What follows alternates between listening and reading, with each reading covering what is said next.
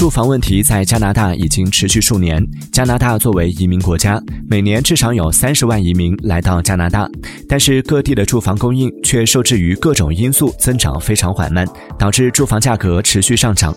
于是，一些外国资本陆续进入加拿大的房地产市场投资盈利，进一步推高了房价，引起民众的不满。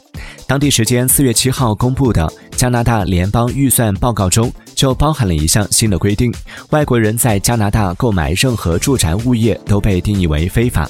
不过，加拿大永久居民、外国工人和学生不受这项新措施的限制。在加拿大购买住房作为其主要住所的外国人也可以豁免。